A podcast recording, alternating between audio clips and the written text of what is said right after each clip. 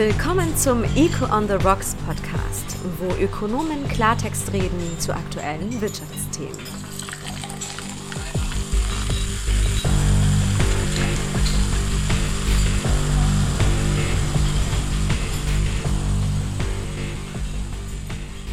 Heute ist inhaltlich schwerere Kost angesagt. Die Runde, die heute ausnahmsweise mit einem leichten Bier und in leicht modifizierter Zusammensetzung diskutieren will, zum Thema, was wäre, wenn die Weltwirtschaft in zwei Sphären zerfallen würde. Aber bevor wir in die Diskussionsrunde einsteigen, zuerst, wer diskutiert hier heute überhaupt? Zunächst einmal Veronika Weißer, sie ist Ökonomin bei der UBS. Guten Abend zusammen und Peter Fischer. Er ist Chefökonom bei der Neuen Zürcher Zeitung. Schön, dass wir wieder mal zusammenkommen. Danke und erstmals meine Wenigkeit. Ich bin Patrick Dümmler, Forschungsleiter beim Think Tank Avenir Swiss. Herzlich willkommen. Der nächste Punkt auf der Traktantenliste ist natürlich die Wahl des passenden Getränks. Und zwar, was ich heute ausgesucht habe, sind zwei Biere. Ein Bier aus Hawaii, dem 50. Bundesstaat der USA, ist ein Bier der Kona Brewery. Es ist das Big Wave, ein eigentlich sehr leichtes Bier und natürlich als Gegenpart zu diesem Thema auch ein Bier aus China, das wohlseits bekannte Tsingtao-Bier, das ursprünglich sogar von Deutschen gegründet wurde und auch heute noch teilweise mit ausländischen Rohstoffen hergestellt wird. Eigentlich auch ein Produkt natürlich der Globalisierung. Aber ich glaube, du hast dich für etwas ganz anderes entschieden, Peter, weil wir heute auch virtuell zusammengekommen sind und jeder sein eigenes Getränk mitbringt. Ja, das ist natürlich ein großer Nachteil, dass wir ausnahmsweise Corona-bedingt nur virtuell zusammensitzen. Ich hatte kein Bier zu Hause und habe dann in meinem Keller noch einen chinesischen Wein gefunden, einen Bodega Langes von 2004. Äh, da hat ein Chinese ähm, ein Schloss aufgestellt, unweit äh, von Peking äh, Richtung Osten und zusammen mit Franzosen begonnen, äh, Wein zu machen. Die Flaschen werden dort auch mit äh, klassischer Musik bespielt ähm, und ähm, es ist ein großes Hobby, äh, auch entsprechend teuer. Jetzt bin ich gespannt, wie der ist. Naja, also ich würde sagen, man könnte auch, man könnte doch auch auf US-Wein wechseln. Aber Veronika, du hast noch was anderes dabei, ja? Ja, ich habe mich heute für einen chinesischen Grüntee entschieden. Oh, dieser Tee. Ah, das ist ein Wettbewerbsvorteil. dieser Tee soll mich natürlich auch stärken in der Corona-Zeit gegen die vielen Viren. Zum Wohl. Zum Wohl. Zum Wohl. Nun, ich habe es gesagt, Bier wird eigentlich überall auf der Welt getrunken. Das Tsingtao ist eben auch aus ausländischen Rohstoffen unter anderem hergestellt. Gleichzeitig liest man immer wieder, dass eben die Globalisierung, die sehr stark eben ein Wachstumsschub war für die Weltwirtschaft, eigentlich vielleicht schon sogar am Ende ist, dass Deglobalisierungstendenzen hier sind. Auch institutionell kommt man kaum vom Fleck. Der multilaterale Liberalisierungsprozess im Rahmen der Welthandelsorganisation stockt seit über 20 Jahren. Ist das der Ende, zumindest nicht der Geschichte, aber zumindest der Globalisierung? Da würde ich jetzt sagen, Ende nein. Aber Verlangsamung, das finde ich schon, das sehen wir. Und diese Verlangsamung, die ist aber nicht ganz was Neues. Wir haben schon der Finanzkrise 2008, 2009 gesehen, dass doch die globalen Exportvolumen zurückgegangen sind. 2008 lagen die noch gut bei 16 Milliarden US-Dollar, 2009 nur noch 13 Milliarden Dollar. Aber wir haben auch gesehen, dass dieser Globalisierungsschock, könnte man sagen, der wurde auch wieder überwunden. Und seither hat die Globalisierung, hat die Weltwirtschaft wieder zueinander gefunden. Wir sind inzwischen wieder bei 20 Milliarden Dollar globalem Handelsvolumen. Und wir sehen also, dass wir dann doch wieder in eine globalisierte Welt zurückgekommen sind. Was ich aber sagen würde, wo es deutliches Auseinanderlaufen gab, ist wirklich bei den Systemen der Großmächte die Demokratie zusammen mit einer liberalen Wirtschaftsordnung. Also da kann man sagen, das wird nicht mehr als der Goldstandard, als den Goldstandard wahrgenommen. Das wird nicht mehr so verstanden als der Weg, den man zu gehen hat, sondern da gibt es große Fragen. Ja, und auch bei den verschiedenen Produktkategorien, da sehen wir doch, dass einiges so an, an Entkopplung ähm, passiert ist in den vergangenen Jahren. Also ich weiß nicht. Äh Grundsätzlich bin ich natürlich immer mit dir einverstanden, Veronika, aber ähm, also ich finde schon, immer wieder wird die Globalisierung totgesagt, aber gerade in dieser Pandemie haben wir doch, äh, haben wir doch gesehen, dass eigentlich das Gegenteil der Fall war. Die Globalisierung hat uns äh, gerettet. Ähm, was, was hätten wir getan, wenn, äh, wenn wir nur auf Schweizer Gesichtsmasken hätten setzen müssen oder wenn wir keine Impfstoffe aus den USA gehabt hätten etc.? Eigentlich war es meiner Ansicht nach der, die Globalisierung, die uns weltweit gerettet hat, auch wenn es jetzt noch große Friktionen gibt, aber so ein Schock, oder? Wäre sonst nicht so zu verdauen gewesen. Und wir sehen, wir sehen, dass die Importvolumen sowohl der, von China wie von der USA und der EU heute wieder deutlich über dem Vorkrisenniveau sind und interessanterweise ähm, am stärksten die chinesischen. Also gerade China hat nicht in der Breite deglobalisiert.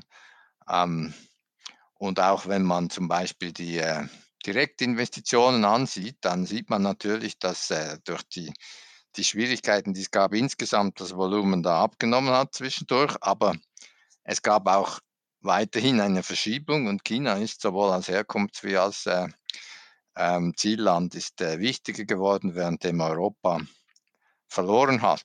Ja, wobei der Grund, warum Europa verloren hat, ist wahrscheinlich doch noch irgendwo ein anderer. Also wir sehen ja in Europa, die Bevölkerung, die schrumpft teilweise in bestimmten Ländern. Da ist einfach auch der Bedarf nach Importen teilweise zurückgegangen. Und insgesamt ist die Bedeutung Europas angesichts der Demografie auch ein bisschen einen Schritt zurückgetreten. Ich denke, gerade das Thema Bevölkerung oder Personenverkehr äh, ist äh, vielleicht auch noch interessant in diesem Zusammenhang. Äh, du hast sehr stark betont, Peter, eben China hat äh, nach wie vor natürlich einen großen Anteil oder sogar einen steigenden Anteil am Welthandel. Und das ist eben der Handel. Gleichzeitig sehen wir, dass seit äh, rund zwei Jahren oder China eigentlich faktisch fast abgeschottet ist, äh, fast niemand mehr ins Land lässt. Also offenbar ist es ganz gut möglich, Globalisierung eigentlich zu haben, nur mit dem Austausch insbesondere von Waren.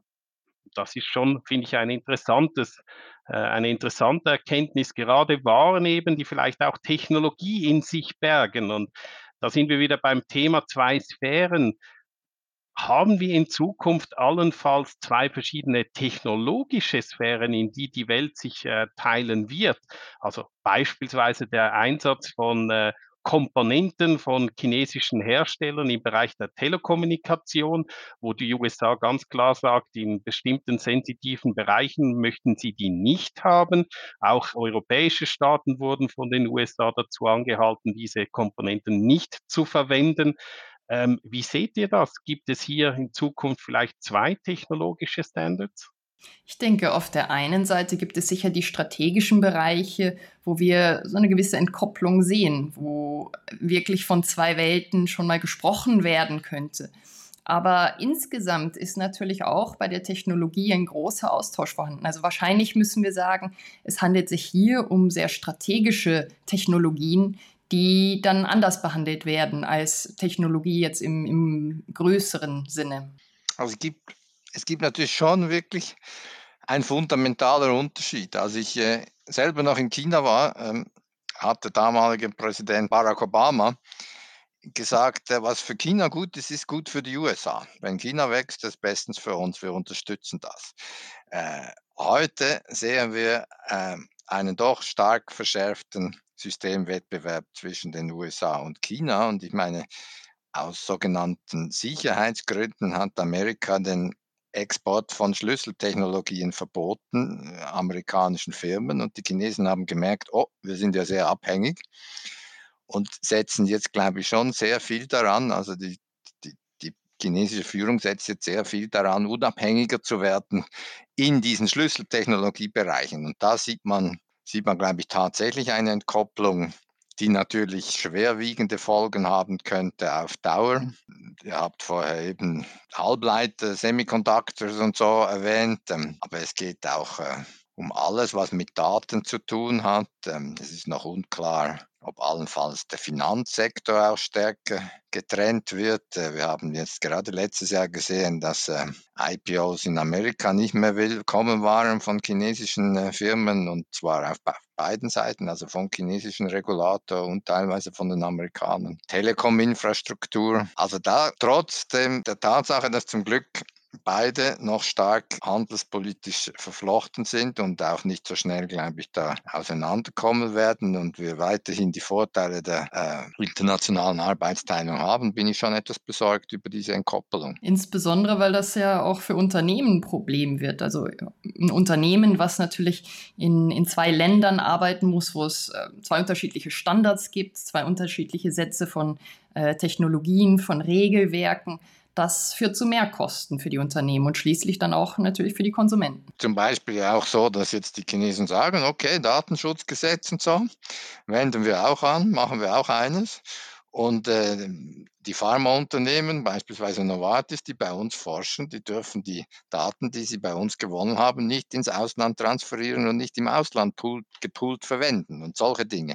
Das ist dann schon wirklich eine Veränderung. Eine Frage ist genau in diesem Zusammenhang eben, Daten dürfen nicht mehr transferiert werden etc. Führt das in Zukunft immer stärker zu einer Renationalisierung, also dass halt Teile der Wertschöpfungskette, die im Zuge der Globalisierung ausgelagert wurden, vielleicht wieder zurückkommen, äh, zurückkommen müssen, sei es aus regulatorischen Gründen, sei es auch, weil von den Produktionsprozessen her das plötzlich trotzdem wieder interessant ist, beispielsweise in Europa herzustellen, auch unter dem Stichwort eben, dass sich viele äh, Regierungen gesagt haben, gerade im Zuge der Krise, ja, wir müssen bestimmte essentielle Produkte äh, wieder bei uns herstellen. Das geht von äh, Basischemikalien beispielsweise bis hin eben zu äh, Stoffmasken, die vorhin äh, genannt wurden, oder Halbleiter etc. Hier gibt es ja ganz verschiedene Initiativen in Europa, aber auch in den USA, Teile dieser Wertschöpfungsketten zurückzuholen. Die Frage ist einfach, ja, zu was führt das am Schluss? Haben wir damit vielleicht trotzdem einen Teil der Deglobalisierung wieder? Also das Ziel der Trumpschen Politik war ja Reshoring. Und bis jetzt sehen wir kein Reshoring in großem Stil in, in den USA. Was wir sehen, ist eine stärkere Diversifizierung der Lieferketten. Oder beispielsweise, dass man aus China rausgegangen ist, stärker nach äh, Vietnam, nach Taiwan und so. Und dass sich da auch äh, die Frage stellt, gibt es jetzt da eine Aufteilung zwischen Blöcken, zwischen China auf der einen Seite, Amerika auf der anderen Seite? Bietet das vielleicht eine gewisse Chance, dass Osteuropa zum Beispiel profitiert? Ähm, man hat davon immer gesprochen, aber in großem Ausmaß sehe ich bis jetzt eigentlich wenig. Eigentlich könnte man sagen, statt einer äh, nationalisierten Industriepolitik gibt es neue Strategien, mit der Situation umzugehen, eben neue Lieferketten und aber auch wieder Partner suchen, also äh, Gruppen von verbündeten Ländern suchen, die ein gemeinsames Interesse haben und das dann auch bereit sind, gemeinsam vielleicht mit einer gemeinsamen Industriepolitik dann zu verfolgen. Das Interessante ist ja, wenn wir gerade jetzt daran denken, die Inflation ist äh, so hoch wie seit langem nicht mehr, was bedeutet das am Schluss auch für die Konsumierenden, oder? Wenn wir jetzt verschiedene Standards haben, nicht mehr eine so globale Arbeitsteilung oder weniger zumindest, als, als das vielleicht heute der Fall ist, was bedeutet das am Schluss für die Preise? Es wird teurer. Das ist eindeutig so. Also diese, wenn wir wirklich eine stärkere äh, Entkoppelung sehen, dann bedeutet das ja auch für für Firmen, dass sie getrennt, äh, wenn sie überhaupt noch in beiden Sphären tätig sein können, dass sie das getrennt müssen und damit eben die Vorteile der Arbeitsteilung und des dort produzieren, wo es am günstigsten ist, nur noch viel beschränkter ähm, wirklich wahrnehmen können. Sie müssen doppelt investieren, das wird äh, preistreibend wirken und ich glaube, das ist ein Teil, natürlich nicht der einzige, aber es ist ein Teil des, der Erklärung, wieso wir so einen Preisauftrieb jetzt sehen, auch schon. Ich glaube auch, dass diese Vorteile der Arbeitsteilung, die du ansprichst, Peter, dazu gehören ja auch Auswahl, also einfach die, die mögliche Auswahl, die wir gehabt hätten, hätten wir eben diese Entwicklung nicht, äh, die wird geringer ausfallen. Und diese Auswahl wird uns dann auch noch mehr kosten. Äh, wir werden weniger Innovation haben, relativ zu der Situation, wo wir wirklich Innovationen über alle Länder der Welt teilen. ähm, und weniger Mobilität. Also auch für das Individuum bleibt dann vielleicht weniger Auswahl, wo möchte ich studieren, wo möchte ich leben. Ja, vielleicht sogar so weit, dass man sich noch mal zweimal die Frage stellt, äh, wohin reise ich in den Ferien? Reise ich dann auch wirklich eher in die verbündeten Länder oder traue ich mich wirklich noch in die andere Sphäre reinzuwechseln, schon alleine für die Urlaubsreise? Es wäre spannend, nach China zu reisen, oder? Aber momentan können wir nicht. Ich denke auch, der Möglichkeitenraum wird vielleicht in Zukunft eher etwas geringer werden als noch größer werden, sei es auf, auf, äh, auf äh, Unternehmensebene, auf äh, Ebene der, der Individuen selbst als Reisetourist, wie du vorhin angesprochen hast, Veronika. Aber die Frage ist auch ein bisschen, was bedeutet das am Schluss für Länder, insbesondere gerade die Schweiz? Ich meine, wir haben vielleicht in Zukunft drei große Blöcke. Wir haben die USA, wir haben China und irgendwo zwischendrin Europa. Und dann gibt es ja noch äh, die mehr oder minder kleine Schweiz. Äh, wie soll sie sich politisch verhalten? Weil die Herausforderungen, die nehmen ja sicher eher zu in diesem Bereich. Also mehr oder minder kleine Schweiz, also geopolitisch und wirtschaftlich müssen wir sagen, die sehr kleine Schweiz. Wir sind eine kleine, offene Volkswirtschaft. Äh, unsere Bevölkerung äh, entspricht nicht mal der einer, einer chinesischen Großstadt. Ähm, also wir sind wirklich ein, ein Spielball dieser Entwicklungen. Und ich glaube, da müssen wir auch ehrlich sein mit dem, was wir jetzt wirklich da bewirken können als kleine, offene Volkswirtschaft oder ob wir hier Empfänger einer Situation sind, mit der wir lernen müssen, umzugehen. Also ich denke, wir sind sicher Empfänger einer Situation, mit der wir lernen müssen, umzugehen. Ähm, das waren wir schon immer. Ich glaube, wenn wir versuchen wollen zu erklären, wieso es der Schweiz so gut geht, dann ist sicher ein Erklärungsfaktor, dass äh, unsere Wirtschaft schon sehr früh sich relativ global ausgerichtet hat und äh, es verstanden hat, ähm, äh, Produkte mit Erfolg zu exportieren, eben über die Landesgrenzen hinaus äh, offen zu sein, anpassungsfähig zu sein. Und vielleicht, das sehe ich, ich sehe zwei Szenarien. Ein Szenario ist, ähm, dass wir zwar eine gewisse Entkoppelung sehen, aber die, und das halte ich für wahrscheinlich, dass die nicht wirklich so weit geht, dass man nicht mehr mit beiden oder mehreren Blöcken Handel treiben kann und wirtschaftlichen Austausch, dann könnte es sein, dass die Neutralität der Schweiz sogar von Vorteil ist, weil man eben nicht als Teil eines Blockes so wahrgenommen wird und, und vielleicht besser vermittelnd sogar in beiden oder in allen drei oder vier oder fünf Blöcken präsent sein kann. Oder? Die, die Türen offen nicht, halten ja. Türen offen halten und das spricht natürlich auch dafür, dass man, äh, dass man wirklich auch ähm, bewusst etwas neutral bleiben sollte, oder? Und nicht äh, glauben muss, dass man jetzt jedem Block äh, als Schweizer sagen kann, was er genau zu tun hat. Ähm, vielleicht, vielleicht wird die Strategie der Schweiz eben nicht äh, groß vorhersehbar sein, sondern ich denke, die Schweiz wird vielleicht in Zukunft immer mehr auch ein bisschen in einen Trial and Error gezwängt werden, wo sie eben nicht große China-Strategien entwerfen kann und das irgendwo in äh, fünf oder zehn Jahren erreichen kann und soll, sondern halt immer wieder versucht, sich irgendwo durchzumanövrieren oder einige sagen Modeling Through oder eben Trial and Error, äh, wie man das auch immer benammt. Ich denke, das könnte in diesem Sinne eine Strategie für die Zukunft der Schweiz sein, oder wie seht ihr das? Es ist ja auch nicht die Schweiz, sondern am Schluss ist es ja auch das Unternehmen, das eben entscheiden muss, lokalisiere ich stärker, bleibe ich präsent etc. Oder? Und da geschickt sein muss und da ja, sollte man möglichst viele Möglichkeiten offen halten.